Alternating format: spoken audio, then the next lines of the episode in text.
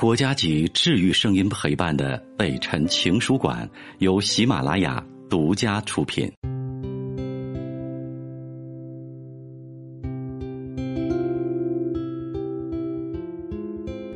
北辰的情书馆，这里有写给全世界的心事。你好吗？我是北辰，又相约了。今天给你讲的故事有些感动，我相信你也一定会有感受。一个关于婆婆的故事。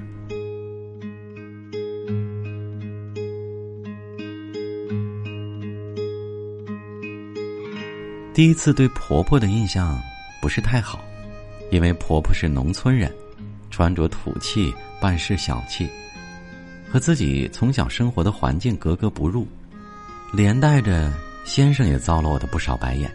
怎么会有这样的一个妈妈呀？于是婆婆在我眼前便生出了许多不自在来，做饭怕我不爱吃，每次都会提前问：“我们今天吃什么呀？”洗衣服也怕洗不干净，衣服洗几遍呢？每每见到婆婆小心翼翼的问，我都会在心里生出少许的不屑。难道你六十几年的日子白活了？这样的小事儿还要请示？婚后一年，生下了宝贝女儿。由于娘家远在千里之外，正巧哥哥家的孩子与我的女儿只差了九天，所以妈妈并不能来伺候月子，这令我心里很是不痛快，便愈发的骄纵了起来。因此，为了保持好身材，执意不肯让孩子吃母乳，决心要用牛奶把孩子养大。人家美国人都是喝牛奶长大的，一个个不都是精灵古怪的？婆婆便求我说：“让孩子吃奶吧，你们科学上都不都讲母乳是最好的、最有营养的吗？还懂科学？这个乡下老太太不简单吗？”思前想后，为了孩子，我决定牺牲自己一次。可是由于刚开始的几天没让孩子吸，我的奶水已经全部憋回去了，乳房胀得生疼，就是不出奶水。护士小姐说：“让你们先生帮忙吸吧。”好多人都这样干的，可是先生一扭头走出了产房，婆婆一看，说：“要是你不嫌弃，妈帮你吧。”六十几岁的老太太便跪倒在床边，捧起我的乳房，使劲的吸了起来。孩子终于健健康康、快快乐乐的成长起来了。每一天，婆婆都会早早的起床，帮我给孩子换尿布，然后给我做饭。看着我们一口一口的吃下去，他的脸上会泛出幸福慈爱的光泽。恍惚中，我觉得自己的母亲来到了身边，我轻轻的叫道：“妈，你歇一会儿吧。”哎，我不累，只要你和孩子好好的，妈就心满意足了。婆婆的话中带有着明显的颤抖，我知道，是我的这声“妈”。让这个坚强如山的老太太感动了，因为这是我进入这个家门第一次发自肺腑的叫她妈。于是婆婆就任劳任怨的待在她儿子，也就是我们的家里，一待就是三年。三年里，我每天早出晚归，忙于上班，孩子好像是给婆婆生的，家好像也是婆婆一个人的，由她操持着。我只是每天做着一个幸福快乐的小女人，直到有一天，我的世界在一瞬间里土崩瓦解，我才知道，我是一个多么笨、多么自以为是的女人。那天，好朋友约我去美容院，这也是自从生完孩子以后，我们这些准母亲的必修课了。身为三十岁的女人，哪个会没有危机感呢？刚到美容院的门口，好朋友就说：“哎，那不是你老公的车吗？”怎么可能啊！老公昨天晚上不是说好的去外地谈生意了吗？我就怪他的眼睛有毛病。哎，真的真的，你看，你老公从美容院里出来了。他说的是真的，老公确实从美容院里出来了，而不是他一个人。在他的臂弯里，本应该是我的位置上，挎着一个比我年轻、比我漂亮的小姑娘。初见我的面，他有些尴尬。但很快，他就从这种不自然中解脱出来。只见他俯身对着身边的女孩说了几句，那女孩扭头走了。他向我走来，我感觉倒是像一座山一样向我压过来。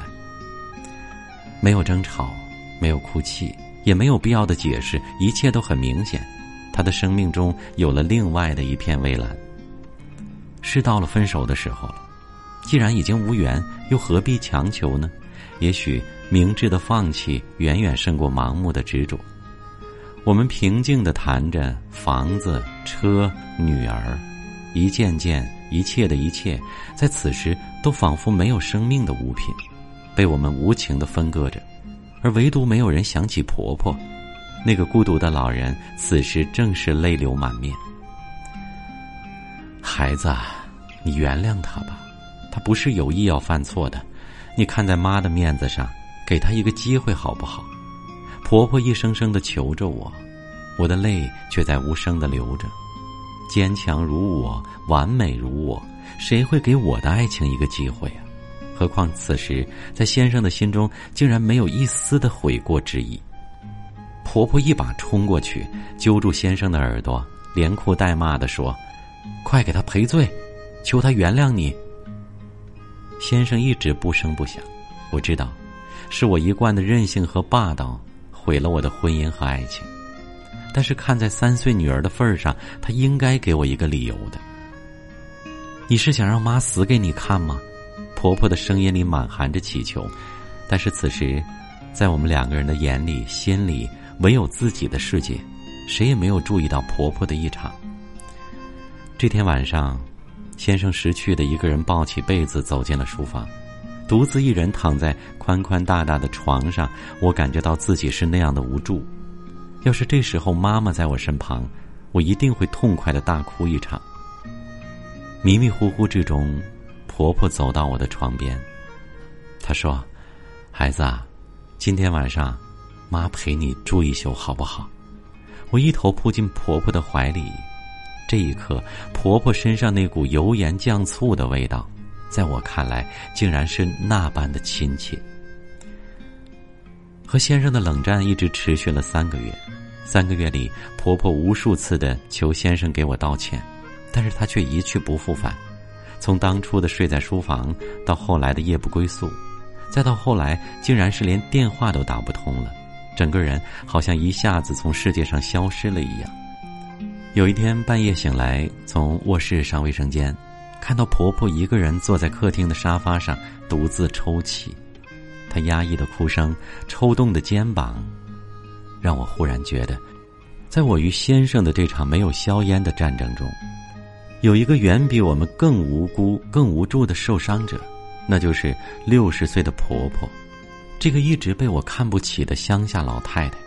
第二天，辗转从朋友处找到先生的踪迹，我请他务必回家一趟，因为我们的事情一定要有个结果。晚上刚踏进客厅，我竟然发现了令我震惊的一幕：婆婆跪倒在她儿子面前，我冲上去一把拉起婆婆。我不需要这样乞求得来的爱情，但可悲的是，我在自私的维护自己尊严的同时，完全没有发现婆婆眼中满含的另一种决绝。第二天一大早，我就被像公牛一样冲进房间的先生从床上一把揪起，快，妈妈！我们一同踏进了婆婆的房间，只见她安静的躺在床上，嘴角吐着白沫。而在她的怀里，却紧紧的抱着我们的全家福。婆婆就这样的走了，安静的走了。先生从此后每天按时回家，甚至会帮我做饭、带孩子。我们再也没有提过离婚的事儿。他依然是个优秀的丈夫，我依然是个快乐的女人。但在我们心中，都有一个秘而不宣的秘密，那就是婆婆用她的生命。维护了我们这个家的完整和幸福。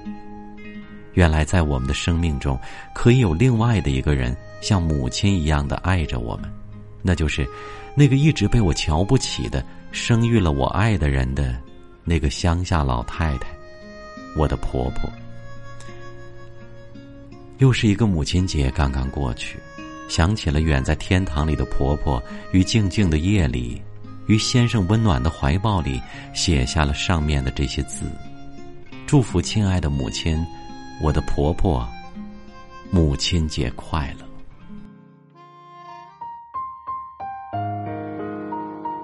我是北辰再次感谢你收听了今天的节目多多分享给你的朋友也多在留言区互动留下你的问题我们会集中回复。祝你幸福。